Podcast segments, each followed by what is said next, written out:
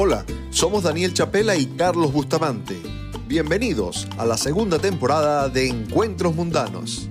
Hemos vivido un ciclo maravilloso, con gente cercana que nos llevó a compartir vivencias y caminos. Hemos sentido muy de cerca eso que llamamos venezolanidad. Únete a nosotros en este espacio virtual, cálido y cercano, donde recorreremos con orgullo lo que cada invitado nos enseña. Sírvete un guayoyo o un vasito de ron y quédate hasta el final. Te prometemos que el trayecto valdrá la pena. Bienvenidos a Encuentros Mundanos. Nos da mucho gusto recibir un personaje con el que teníamos deseos de hablar. Nadie discute que se trata del mejor tenista venezolano de todos los tiempos. Nicolás Pereira se ganó esa distinción por logros que se explican por sí solos.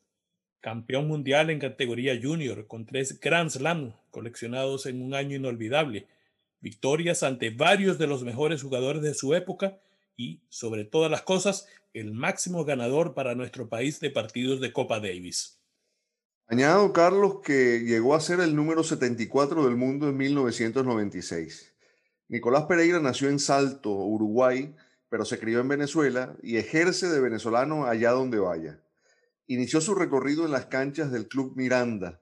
Años después, fue puliendo su talento en el Altamira Tennis Club, y cuando ya el techo le ponía tope a sus condiciones, se fue a la Academia de Nick Bollettieri en Florida, Estados Unidos, para perfilar su carrera como tenista profesional. Hoy, Nicolás Pereira es una de las voces más respetadas como analista del deporte que ha sido parte esencial en su vida. Su trabajo en ESPN o en Tennis Channel, tanto en español como en inglés, lo ubican como una referencia en los medios de comunicación. Además, Nicolás es miembro del Comité de Tenistas Retirados de la ATP y forma parte del comité del Salón de la Fama del Tenis. Sé, Daniel, porque por supuesto los caraquistas tenemos esa afinidad, que Nicolás es aficionado de los Leones del Caracas y que de niño admiraba a Jesús Marcano Trillo y que tiene una relación muy cercana con Omar Vizquel. Tal cual, Carlos. De hecho, alguna vez lanzó la primera bola en un juego de pelota y solía explicarle a su padre las reglas de un deporte que no es de sencilla comprensión para quien no ha crecido con él como parte de su cultura. Que sea el propio Nicolás entonces quien nos hable de todo esto.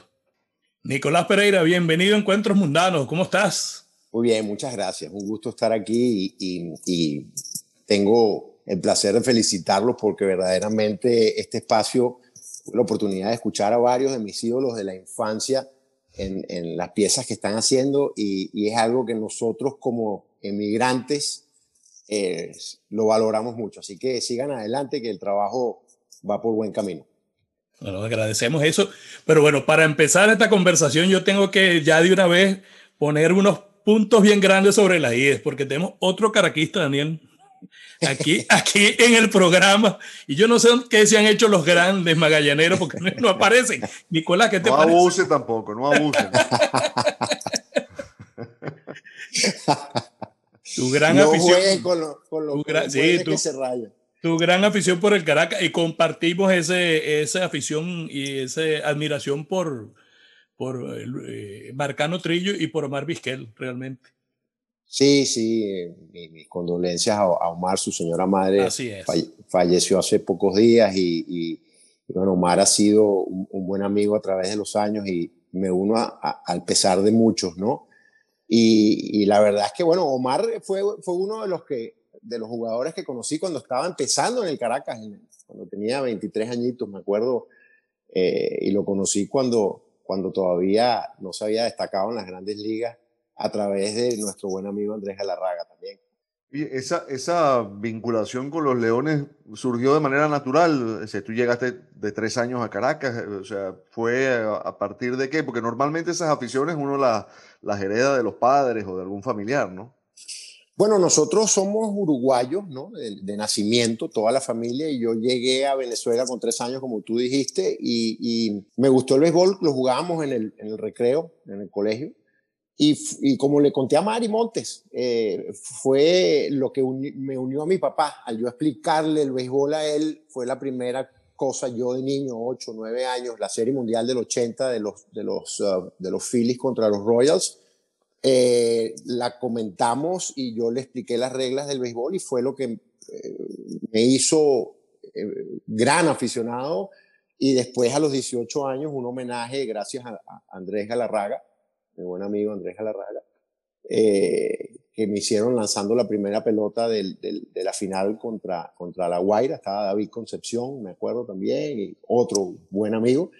Y, y, siguió por ahí, ¿no? Y, sigue, y, sigue, sigue muy caliente y me encanta ver la pelota. La verdad es que es algo que yo disfruto mucho. Y tu papá lo llegó a entender, porque si hay algo complicado... Mi papá, fanático, fanático de los Marlins, fanático de los Marlins eh, a muerte, pero de los que se amargaba cuando perdían ese día. Así mismo. ¿Y cómo, cómo fuiste a parar al tenis entonces? Pues, no, el tenis fue totalmente distinto. Mis padres jugaban. Eh, mi papá fue basquetbolista profesional y jugaba tenis eh, cuando llegaron a Venezuela en el Club Miranda, allá en la carretera hacia Baruta. Y, y jugaban tenis papá y mamá. Y, lo que, y yo era muy introvertido y empecé a jugar contra el frontón yo solo. No, necesitaba a nadie. Y entonces jugaba con mi mamá y un profesor, Manuel Chachá, le vino a decir a mi papá, mira, ese es su hijo, él pasa cinco o seis horas contra el frontón, ¿por qué no me lo trae y yo lo y para empezar a formarlo? Y así fue. A los siete años empecé a, a entrenar y, y, fue, un, fue un flechazo, fue una obsesión. Ya de los seis, siete años ya yo sabía que iba a, a, a, conocer el mundo a través de ese vehículo que ha sido el tenis y, y bueno, sigue siendo. ¿Cómo, ¿Cómo, era esa, esa Caracas de, de tu infancia, Nico? ¿Cómo, cómo, la, ¿Cómo la tienes tatuada? Bueno, están, están empezando con temas álgidos. Caracas era eh, la isla de la fantasía.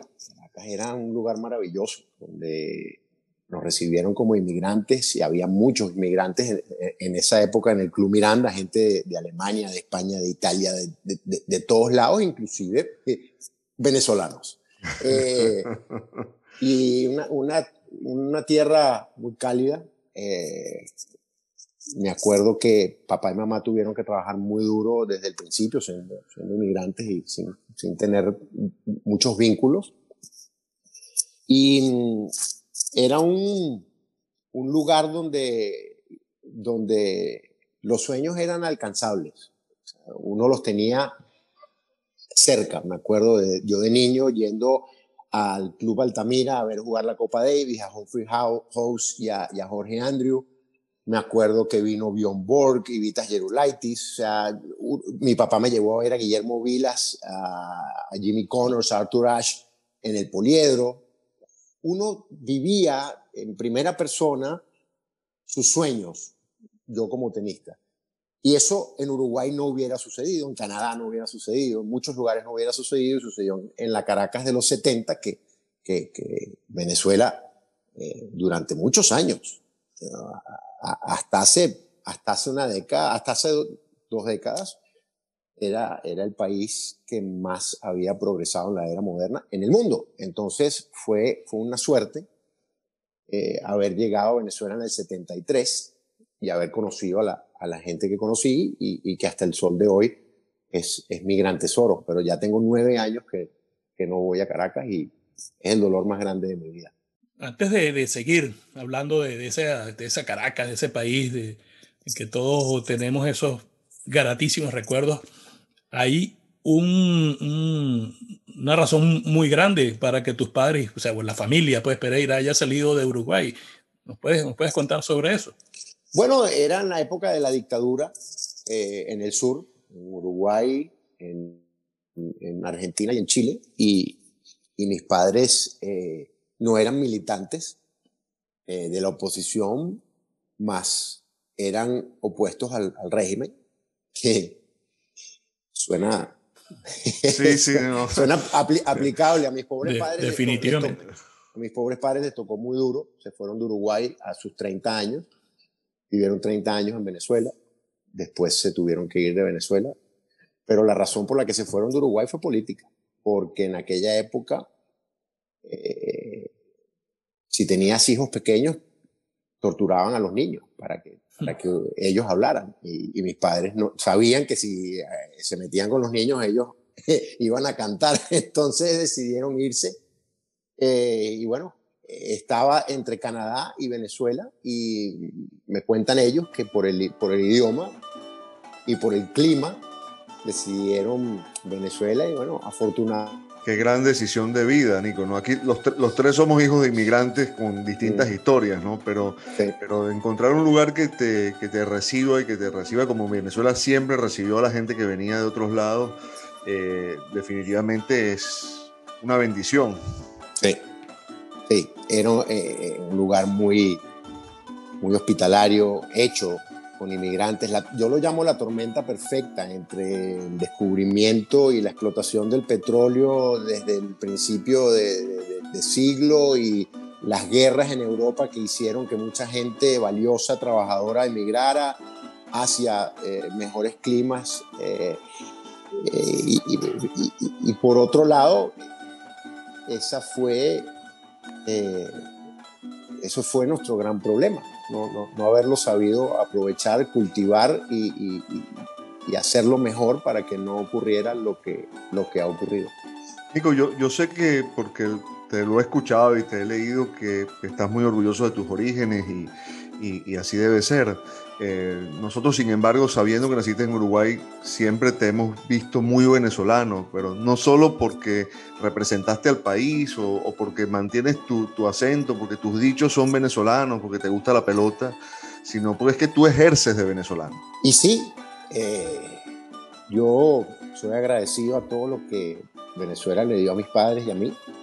Eh, muy doloroso no poder volver, no poder estar, pero uno lo ve alrededor del mundo, cuánta gente valiosa se ha ido, es triste. Em, y bueno, es lo que la vida me, ha dado y, de cierta manera es, el mensaje que yo quiero mandar a la gente que está afuera, que siente la misma desesperación, que siente el, mismo vacío que yo. Y bueno, aquí estamos hablando de eso, ¿no? Y es, es un lugar extraordinario. Y, y bueno, a uno le duele que sucede es, un tema que te, que te que, sueles evitar. Sí, sí. Claro. Está siempre ahí a flor de piel, pero es duro. No es fácil. Sí.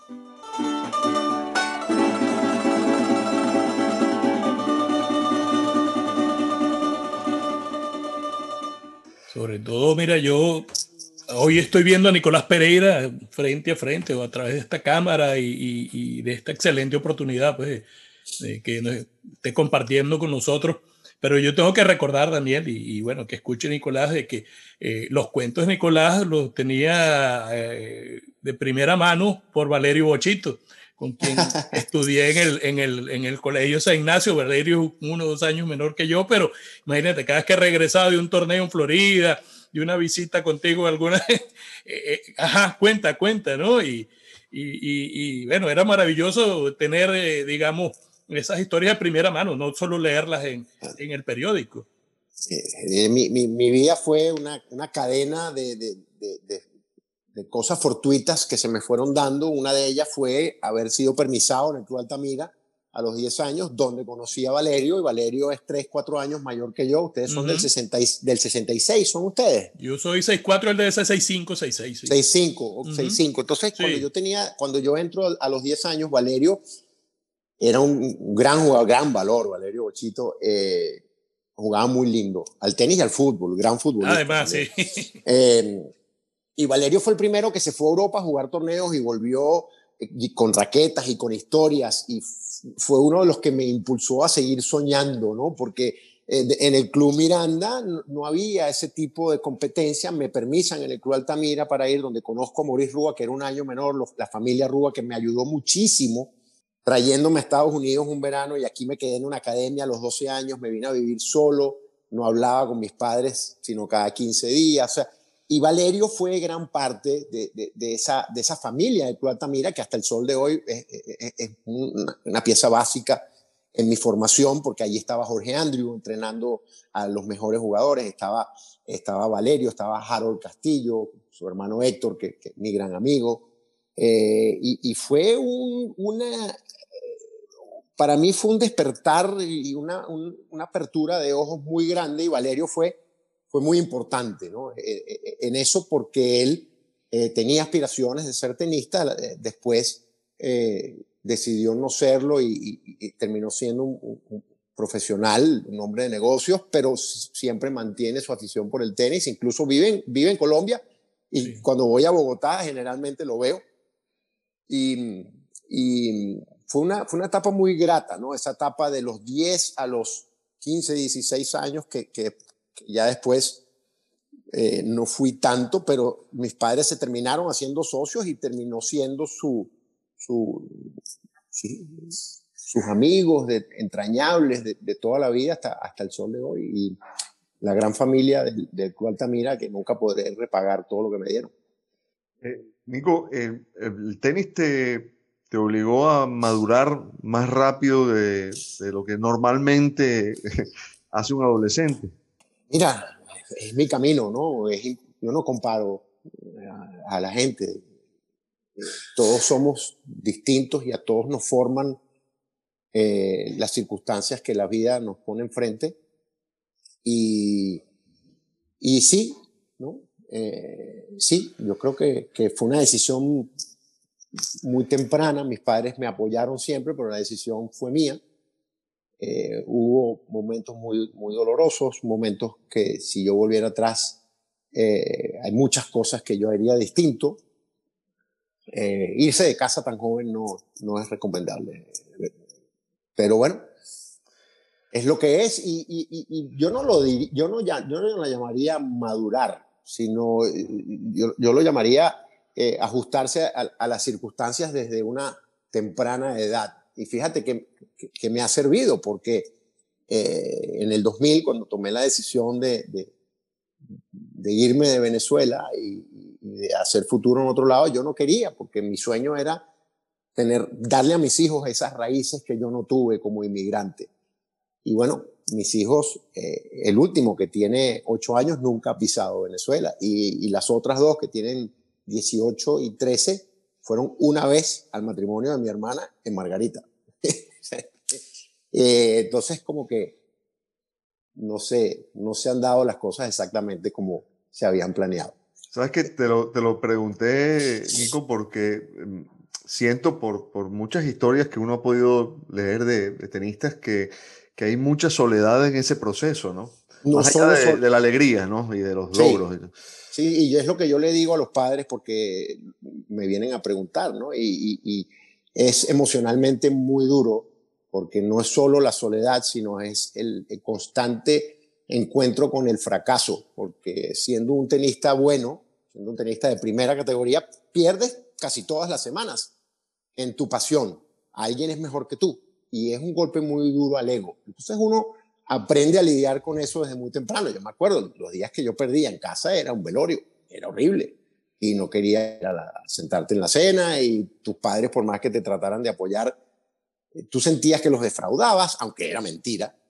Eh, pero el tenis es, eso, ¿no? Es un constante encuentro con el fracaso, incluso en un partido. El que gana el partido casi siempre pierde la mitad de los puntos. La diferencia son los puntos importantes. Entonces, eso, en el contexto de la vida, yo creo que, que te enseña a, lidiar eh, con, las, con las cosas difíciles. Eh, y eso es lo mismo que es un partido de tenis y es lo que yo veo cuando, cuando estoy haciendo el trabajo que hago hoy en día.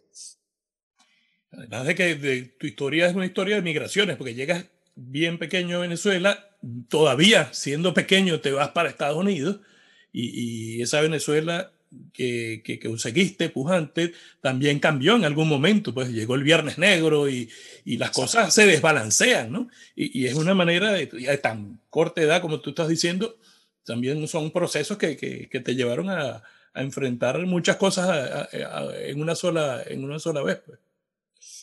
Sí, mencionando el Viernes Negro, esa fue la razón por la cual me devolví después de haberme ido a los 12 años. Llegó el Viernes Negro, la academia me daba la mitad de la beca, el Club Altamira me pagaba la otra mitad y no pudieron seguir pagando los 500 dólares mensuales por el, hecho de que, el, dólar, el valor del dólar subió y yo vuelvo a Venezuela a los 13 años, me quedo dos años más y ahí eh, se toma la decisión eh, de que me vaya a entrenar a Argentina y ahí ya no se podía seguir estudiando. Yo después a través de las computadoras y mi mamá fue profesora, siempre tuve mucha curiosidad por, por otras cosas, pero eso fue una decisión eh, que me imagino que para mis padres ha debido ser muy difícil en el medio en el que, vivían, fueron muy criticados por haber dejado a un niño de 14, 15 años eh, dedicarse a, su pasión.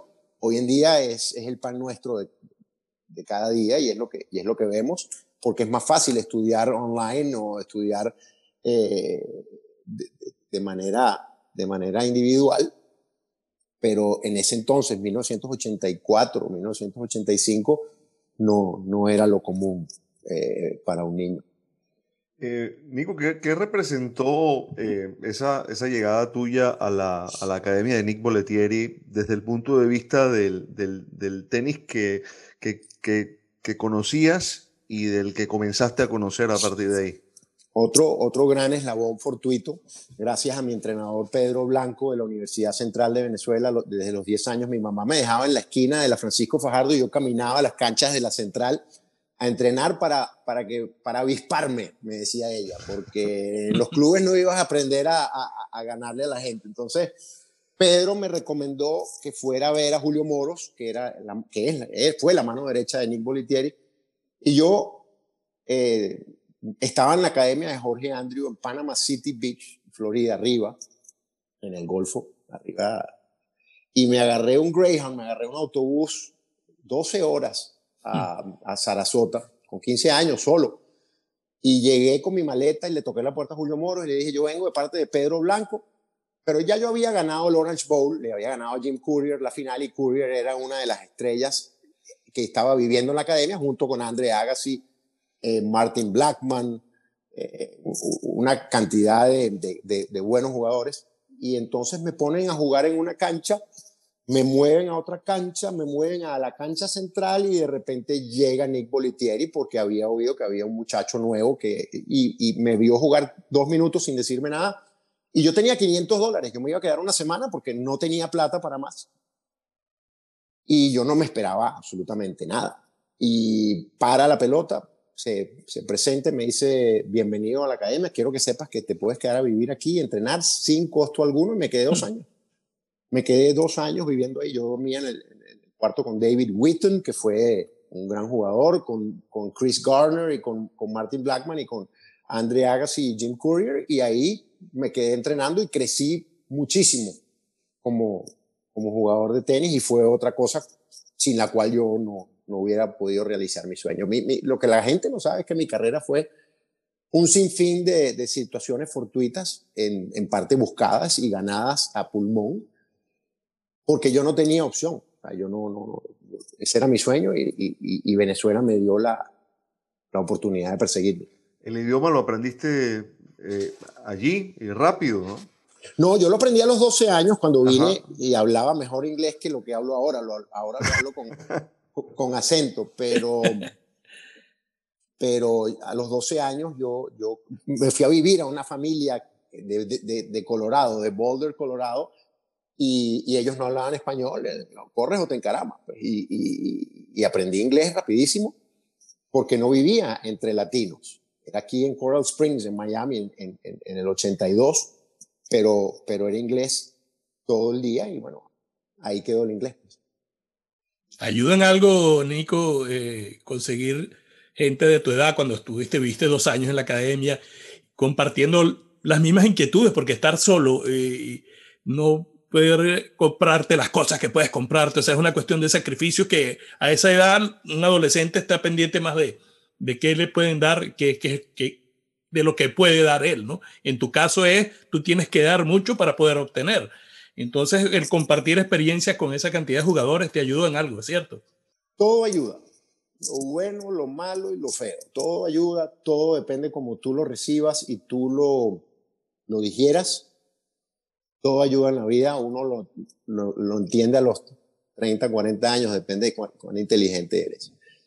Pero yo en esa época era una esponja, ¿no? Y, absorbía y hoy en día lo, racionalizo como que fui muy afortunado y sigo siendo, yo, yo la verdad, y, en los tiempos en los que vivimos, eh, más todavía, eh, fui un gran afortunado. Esa, esa época de Bolitieri fue, fantástica. Fue, fue algo que verdaderamente, una dimensión que uno no sabía que existía. Eh, me acuerdo eh, ir a jugar torneos, irme a jugar un satélite, que eran, eran cuatro torneos, a Hawái con 15 años y, y, con 20 dólares en el bolsillo. Era, fue algo que fantástico y, le, agrade, y le tengo que agradecer a mis padres por, por haberme dado, no rienda suelta, porque siempre había un, un, compromiso de que yo sabía del esfuerzo que ellos estaban haciendo, que mi hermana estaba haciendo, para yo poder realizar mi sueño. Em, pero no, no, yo como padre, yo no sé, obviamente que lo, que lo haría, pero me costaría horrores. Nico, pero el, el, sueño fue, fue posible, ¿no? Eh, digamos, y, Total. Y, y, no sé hasta, hasta, hasta qué punto pensabas que, que el sueño podía llegar o, o, o, digamos, llegó hasta donde tenía que llegar. Y bueno, eh, obviamente me hubiera gustado ganar Wimbledon 17 veces y, y US Open y, Roland Garros y haber sido número uno del mundo, obviamente, pero no se dio, no se dio y, falló, falló, fallaron varias cosas, ¿no? Falló el físico, falló la cabeza, eh, falló el momento, eh, no, no se dio, pero, pero yo no, yo veo lo bueno, ¿no? Yo veo lo que ha sido mi vida y en lo que resultó, lo que resultó ser, ¿no? Con el tema de la narración, yo jamás pensé que iba a ser narrador de tenis y vivir en primera fila esta gran generación de estas dos décadas que, que pasaron.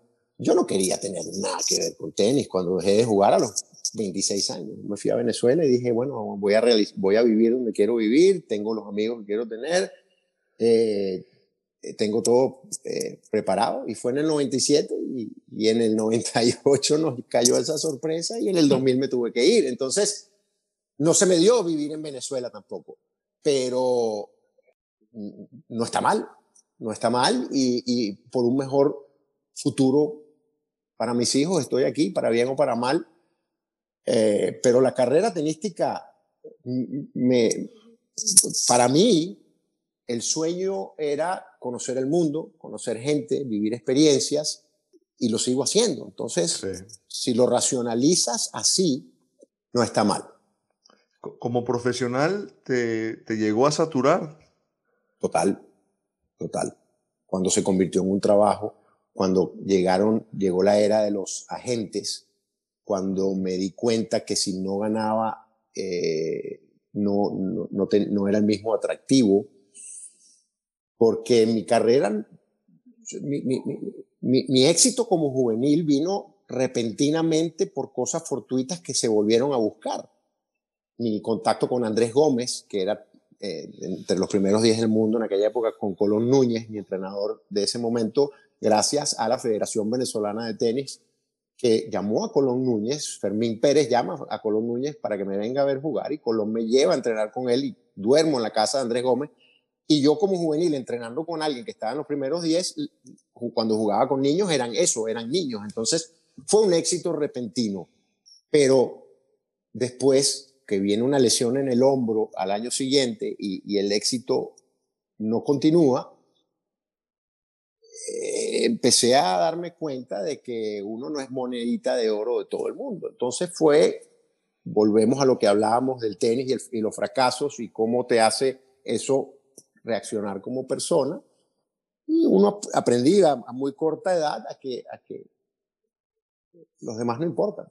Lo que importa es uno y lo que, y, lo que uno busca y, la gente que uno tiene cerca. ¿no? Y, pero fue duro porque yo soy una persona que eh, soy muy dado, ¿no? me gusta llevarme bien con todo el mundo. A mí no me gusta eh, antagonizar con, con nadie. Eh, y, y el tenis es eso, es una constante competencia. Llegó un momento que mm, la competencia ya no me iba a mí como, como ser humano, pues como, ¿sabes qué? Sí, ok, ganaste, te gané. Y trabajo duro y quiero hacer bien mi arte, porque el tenis es, es arte. Pero no era un fuego como el que quemó hasta los 18 años, era, era un fuego distinto había otras cosas en mi vida, había eh, la fotografía, había otras pasiones, eh, y, y, fui por ahí, me fui por ahí la gente, pero estás desperdiciando, ¿no? Es, es mi camino, es el camino que yo escogí seguir al punto que por las lesiones me, me tuve que retirar a los 26 años, demasiado joven. Yo hubiera podido seguir jugando dobles, pudiera haber seguido viajando por el mundo, pero yo quería vivir en Venezuela. Esa, era, esa siempre fue como mi meta, desde los 12 años que me tuve que ir. Yo siempre ansiaba volver, eh, llegar al aeropuerto, volar sobre la Guaira y ver la costa era algo que me eriza la piel y me imagino el día que vuelva. Me, me eriza la piel hablando de eso. Era algo que, yo añoraba. Y, bueno, fíjate cómo, cómo se dieron las cosas. Oye, Nico, eh, yo te escucho, te escucho hablar y, y esa sensación queda de, de el profesionalismo eh, en todos los deportes, pero me refiero al tenis concretamente, acaba siendo para muchos una, una selva donde solo sobrevive el, el, el, el, más apto, ¿no? Cuando uno juega un deporte profesional de manera individual o, o por equipo, por lo general, eh, uno, uno puede sobrevivir o sobrellevar cualquier circunstancia adversa en la vida, creo yo. Eh, a mí me gustaría que mis hijos jugaran un, deporte por equipo, porque el deporte individual es sanguinario. Mira cómo terminamos.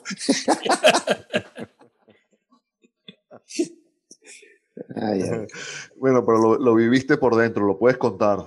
Lo sigo viviendo. sí, claro. A mí, yo, hey, todos los días con humildad y tratando de ser mejor y tratando de, de,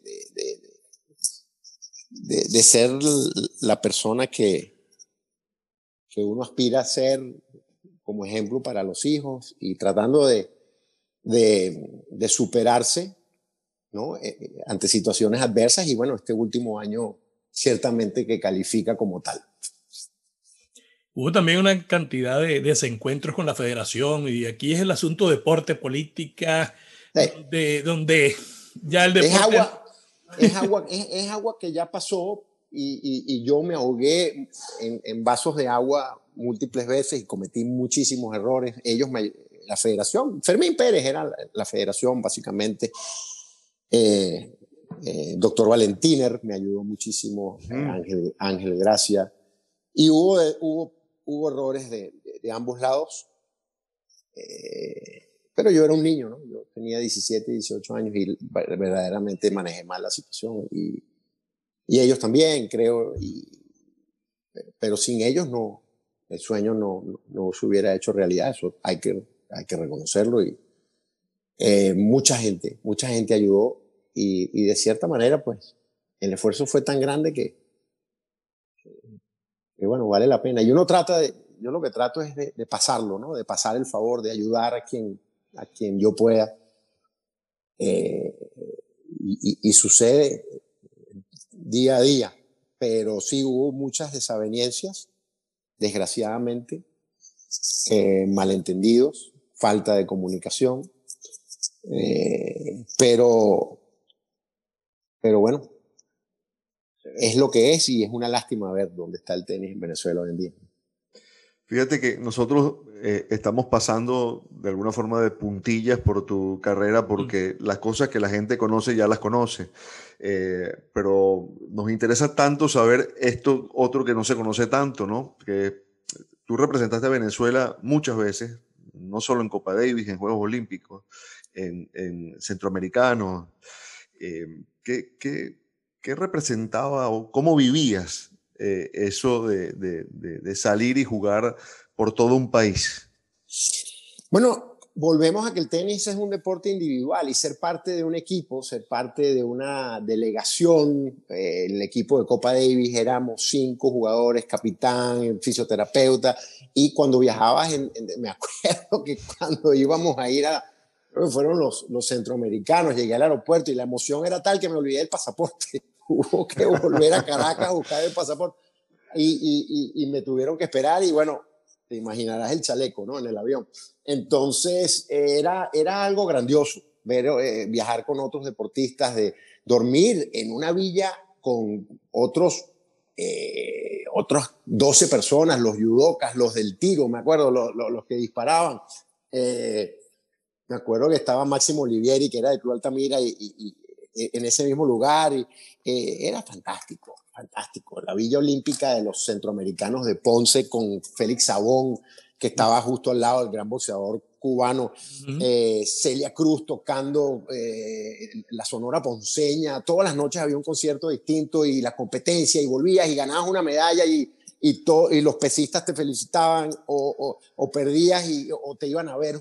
Era, eh, fue algo magnífico y de ahí a los Panamericanos en, en Mar del Plata, otro gran sueño jugando en el club donde Guillermo Vilas empezó a jugar, mi gran ídolo, y después los Olímpicos de Atlanta, qué maravilla. Eh, fue, fue, el tenis no era deporte olímpico hasta el 88. Y, y, cuando se abrió esa posibilidad de ir a unos olímpicos fue mi gran meta. Yo quería ir al del 92 y no pude porque el, el, Comité Olímpico Venezolano te obligaba a tener, ganar medallas en los centroamericanos para ir a los panamericanos, ganar medallas en los panamericanos para justificar tu presencia en los olímpicos. Y yo en el 92 no había cumplido el ciclo olímpico, como ellos lo, llama, lo llaman, todo para tener medallas y la burocracia y la política un desastre. Y no pude ir en el 92, que para mí hubiera sido mi mayor chance. Y conseguí hacerlo en el 96 y, y verdaderamente que, que, es algo que atesoro. Esa participación en esos Juegos Olímpicos es, es una experiencia eh, única. Eh, fue, me acuerdo que estábamos al lado de los Estados Unidos estaba Kobe Bryant, estaba Shaquille O'Neal, porque eran, eran el Dream Team que entraron de último, Venezuela siendo la B y Estados Unidos siendo los locales, estábamos justo ahí al lado y cuando Mohamed Ali prende el, el pebetero, todo el mundo lloraba porque no se sabía, era secreto. Y días después, días después Ali cae en el, en el comedor del, de, la, de la Villa Olímpica y todos pasamos a saludarlo y fue, fue algo inolvidable, verdaderamente que una, gran experiencia. Eh, y bueno, le gané al campeón panamericano en primera vuelta, Hernán Gumi, y perdí con Leander Páez, el hindú, que yo le había ganado tres semanas antes, y Leander terminó ganando, ganando el bronce en una, en una competencia que ganó André Agassi, y fue lo que hizo que Agassi volviera. Él estaba muy mal hasta ese momento, fue, se motivó muchísimo en jugar los, los Olímpicos, le gana la final a Sergi Bruguera, y de ahí André despega nuevamente y, y tuvo ese gran final eh, de carrera, pero ciertamente que la motivación era, era grande cuando había que jugar Copa Davis, cuando había que representar a Venezuela y, siempre o antes o después venía un gran éxito individual por, por, por, por esa, sacaba lo mejor de mí, verdaderamente. Digo, yo, yo estaba comentando con Daniel y, y, quiero traer a colación ahorita, ¿qué hay en el aire de salto ¿De dónde, vienes tú? Pero que también salió Luis Suárez, Cavani. ¿Qué, hay? El agua, qué sé yo, la carne es distinta. Pablito Cuevas también. Es, es, Pablo, ¿cómo no? Es, un pueblo, Horacio Quiroga, Cuentos de la Selva. Ah, es, un pueblo, es un pueblo muy interesante, muy pintoresco. Salto era la segunda ciudad de Uruguay hasta que vino la revolución industrial. Es un pueblo de mucho campo. El campo es, es excelente en esa zona de Uruguay. Eh, eh, pasa el río Uruguay y Cavani ha comprado grandes extensiones de tierra y, y, está haciendo buenas cosas, mucho ganado, mucha, mucha siembra. Y fue un lugar de grandes terratenientes, de donde provenía mucha de la exportación de, de, carne y de frutas de, ese, de ese Uruguay eh, pujante. Y cuando llega la revolución industrial en, en los 60, en los 70, eh, Salto se quedó en el tema agropecuario y poco a poco fue disminuyendo. Si vas a Salto hoy en día vas a ver grandes, eh, grandes construcciones, grandes casas bellísimas de, de, la época del, del, Art Deco, pero se quedó como que se quedó en el tiempo, ¿no? Es un lugar de 100.000 personas eh, en la frontera del norte con, con, Argentina y mis padres eh, están viviendo allí y fui a visitarlos el, marzo pasado y, volví después de 20 años, no, había regresado. Wow. Y es, es, un lugar mágico, es un lugar de, de gente muy auténtica. Eh, y, verdaderamente que cuando voy eh, me, siento, me siento en casa, de cierta manera. ¿Tienes o conservas eh, costumbres uruguayas, Nico? No sé, ¿tomas mate, por ejemplo? Tomo mate. Eh, sí, yo creo que eh, a pesar de mi acento de novela, como lo llamo, Coño, más venezolano no puede ser, Nico. Exacto. soy, soy, soy muy casero, me gusta salir. Yo creo que eso es una costumbre muy uruguaya. Mm. soy muy sentimental. Eh, pero eh, sí, yo, me siento, yo me siento a gusto con la vida sosegada, con la vida tranquila. Eh, no si fuera por mí, yo viviría en un pueblo, no, no, no viviría en una ciudad. Ya viajaste suficiente. Uf, hace rato. Hace rato. No, no. Si, si, viajo, si viajo con placer es para mostrarles a mis hijos esa parte del, mundo, esa parte del ser humano de la vida, o por trabajo. Eh, pero el viaje de placer, la vacación para mí es en mi casa. Mm. Cocinando mi comida, comiendo comida casera, eh, yendo al mercado, me encanta lavar los platos, hacer eh, lavandería, cosas que nunca pude hacer cuando vivía viajando y es un trauma que me quedó. A mí me encanta ir al supermercado. Yo puedo ir a comprar una lata de pirulines, pero le doy vuelta a, todas las hileras solo para ver. No, miren, eso, en eso tenemos eh, algo en común. Yo no sé por qué me encanta ir por el supermercado también. es lo que provoca. Es un paseo, es un paseo. Así es. Ganaste tres torneos grandes en, en, tu etapa juvenil. Hay diferencias en, en, la idiosincrasia de, ir a tres torneos, porque eh, eh, eso de, moverse por el mundo eh, a veces trae ver las cosas de distinta manera, como lo ven lo organizan los ingleses, como se organizan los franceses, cómo se organizan los americanos. ¿Cómo se desorganizan los franceses? Bueno. es gente fantástica. Sí, las idiosincrasias y, y uno vibra de manera distinta cuando está en distintos lugares y se comporta de manera distinta. tú, vas a tú vas a Inglaterra y hay un, un,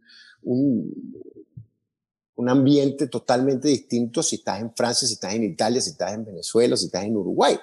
¿no? Y uno tiene que respetar las costumbres locales. Pero cuando uno es tenista, cada vez que vas a una ciudad es como cuando llega el circo, ¿no? Porque llegan las personalidades y llegaba Edberg y llevaba Becker y Agassi y Sampras y eh, Steffi Graf y Gabriela Sabatini. Entonces estabas en la ciudad y hay un ambiente totalmente distinto a cuando no hay torneo. A mí me gustaba ir a las ciudades eh, cuando no había torneos para verlas de verdad y, para, para conocerlas de verdad. Pero cuando uno llegaba, eh, a Roma, que por lo general el primer torneo de la gira europea, el ambiente en Roma era fantástico, fantástico. Y, de Roma ibas a París. Entonces era un vuelo de una hora y llegabas a París y había que ir a darle la vuelta al arco del triunfo para, para tener suerte, una cábala. Y había que ir a comer a tal lugar y había que ver a tal gente. Y había amigos, en aquella época no había celulares ni había eh, computadoras había amigos que no veías hacía un año, entonces ibas a comer al restaurante de ellos o ibas a la casa de ellos. Siempre había aquella, aquella ansiedad, ¿no? Y cuando te ibas, bueno, nos vemos el año que viene, te mando una postal en Navidad, era lo que, lo que se hacía.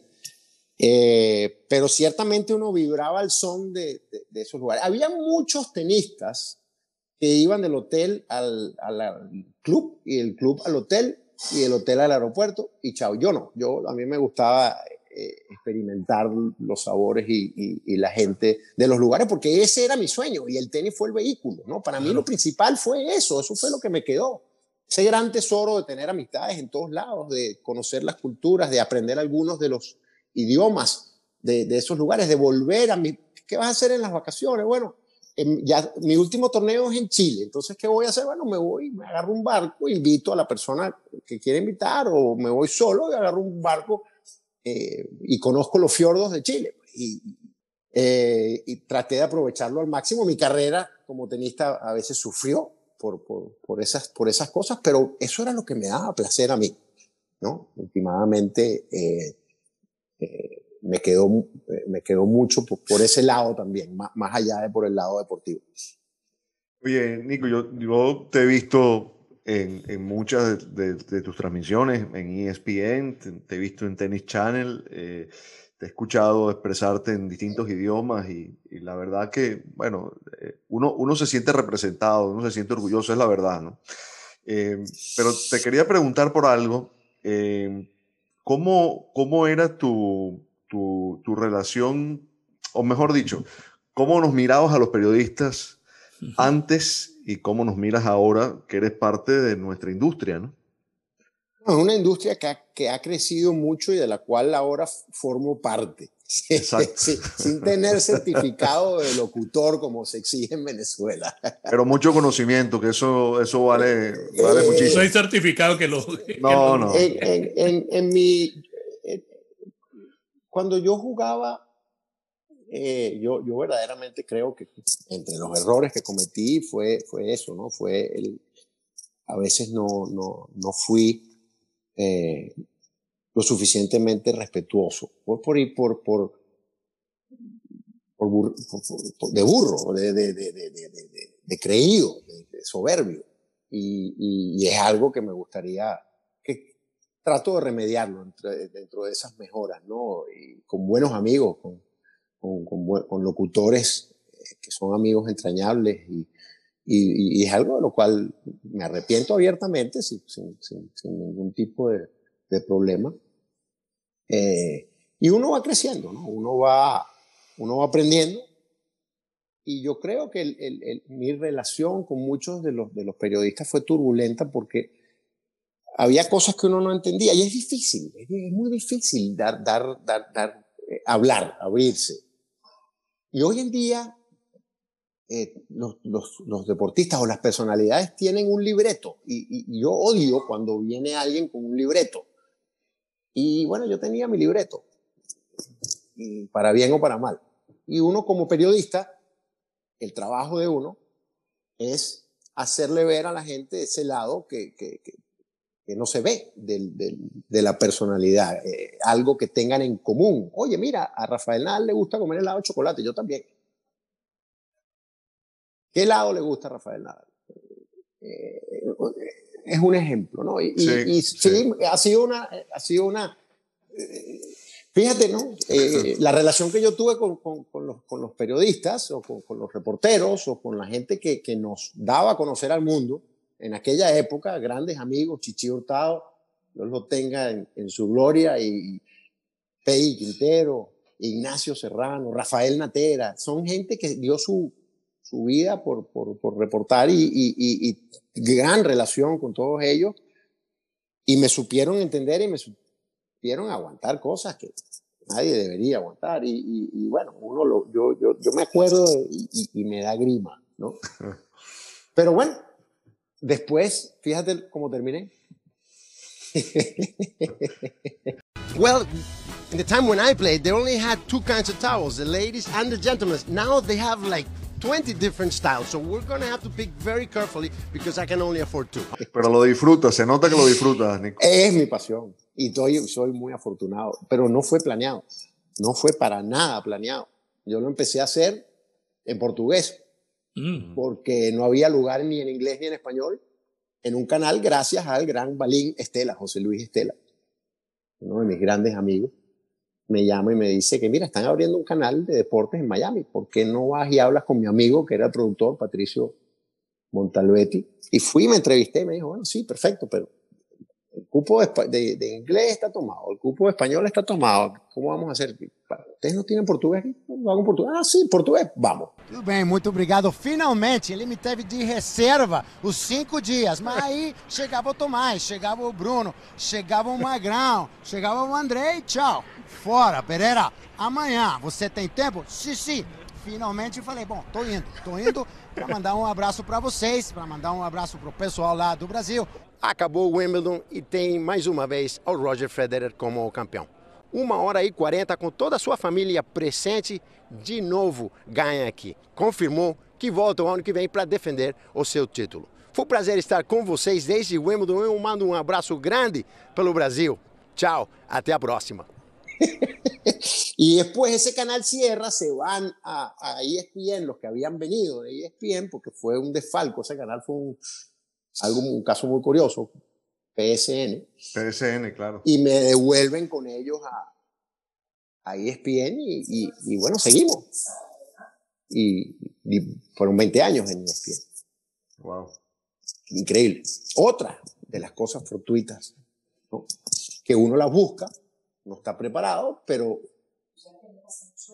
es suerte al final. Uno, yo creo mucho que hay un gran porcentaje de suerte en, en los éxitos y en, y en los fracasos. El otro idioma es italiano, ¿es? Es italiano y un Ajá. poquito, un poquito de francés. Ok. es cierto eso que cuando uno aprende eh, un idioma, el siguiente se hace más fácil, ¿no? Sabría decir.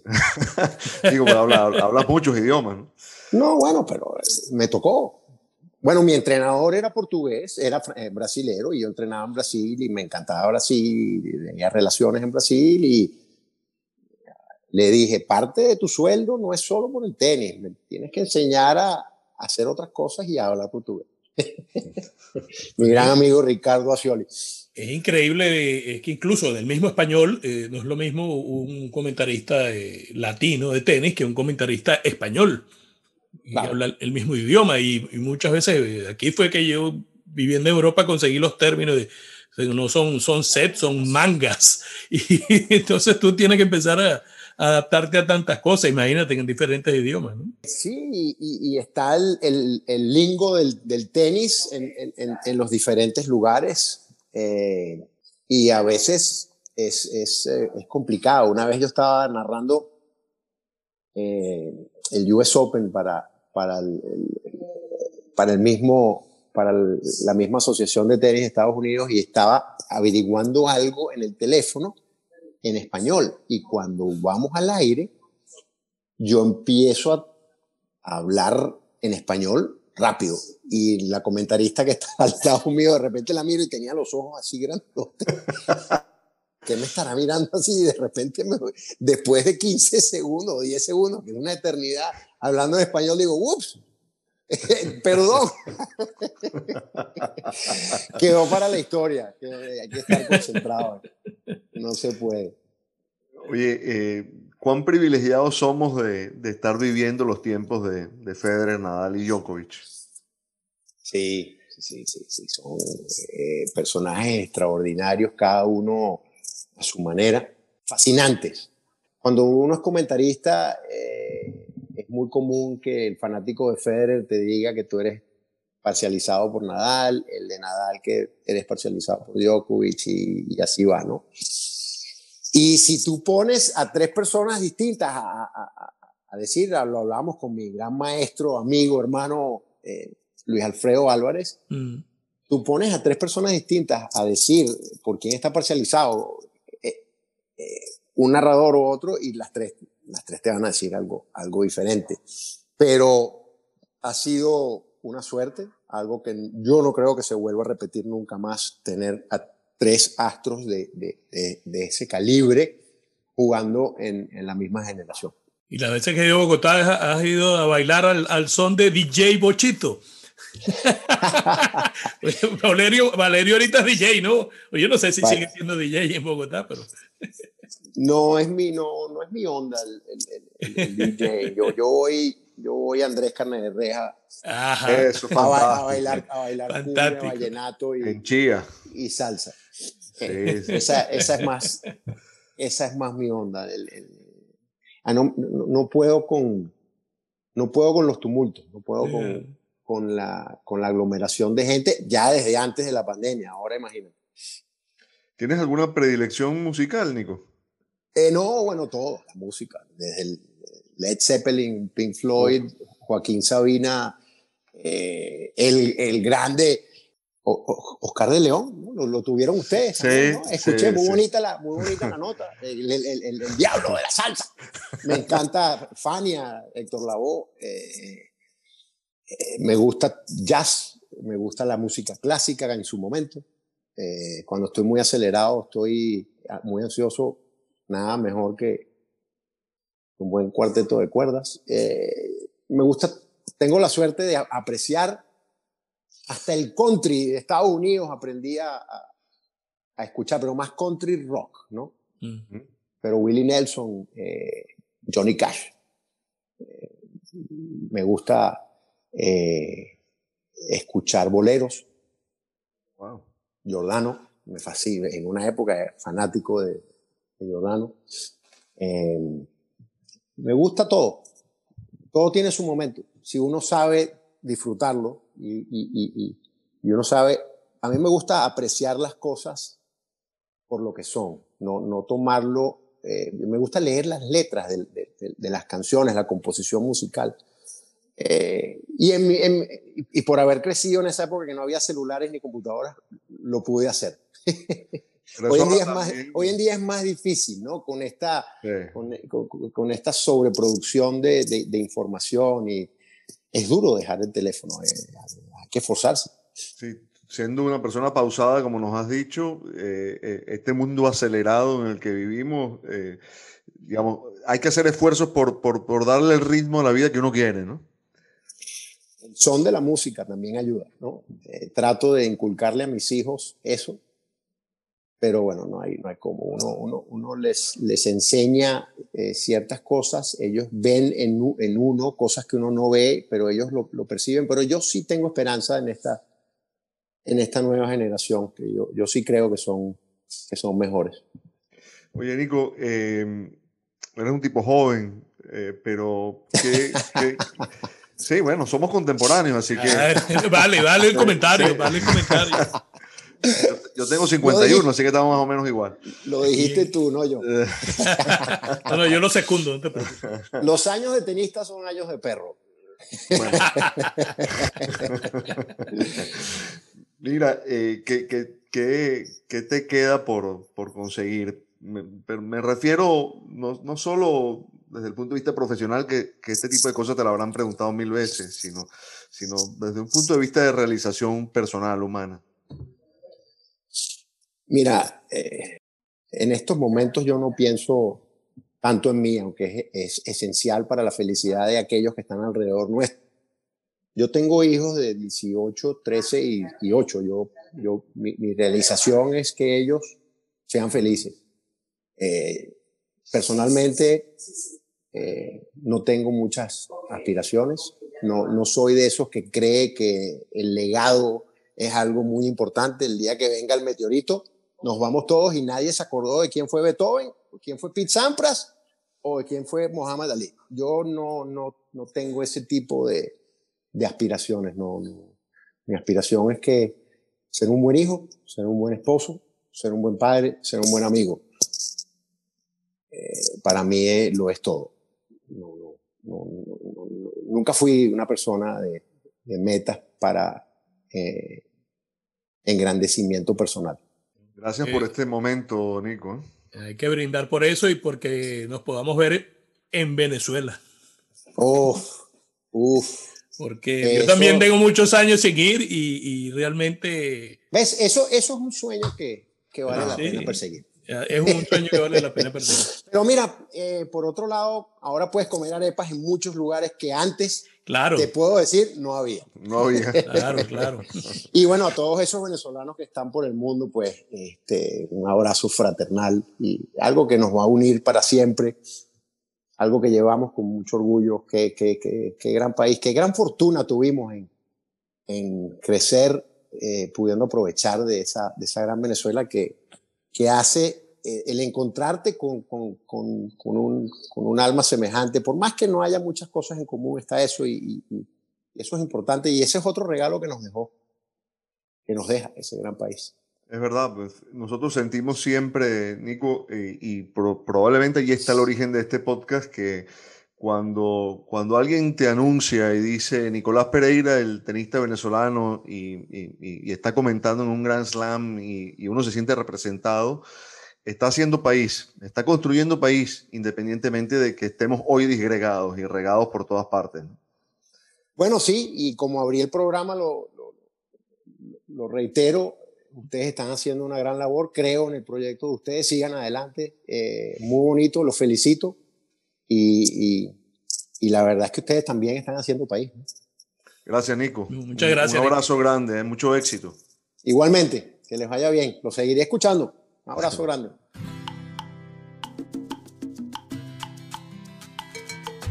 Esto fue Encuentros Mundanos.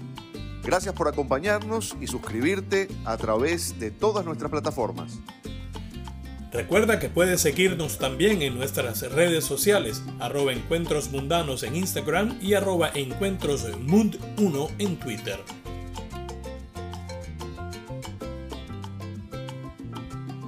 Nos quedamos para la sobremesa. Abrazo inmenso y bien venezolano. Hasta que un nuevo encuentro nos reúna.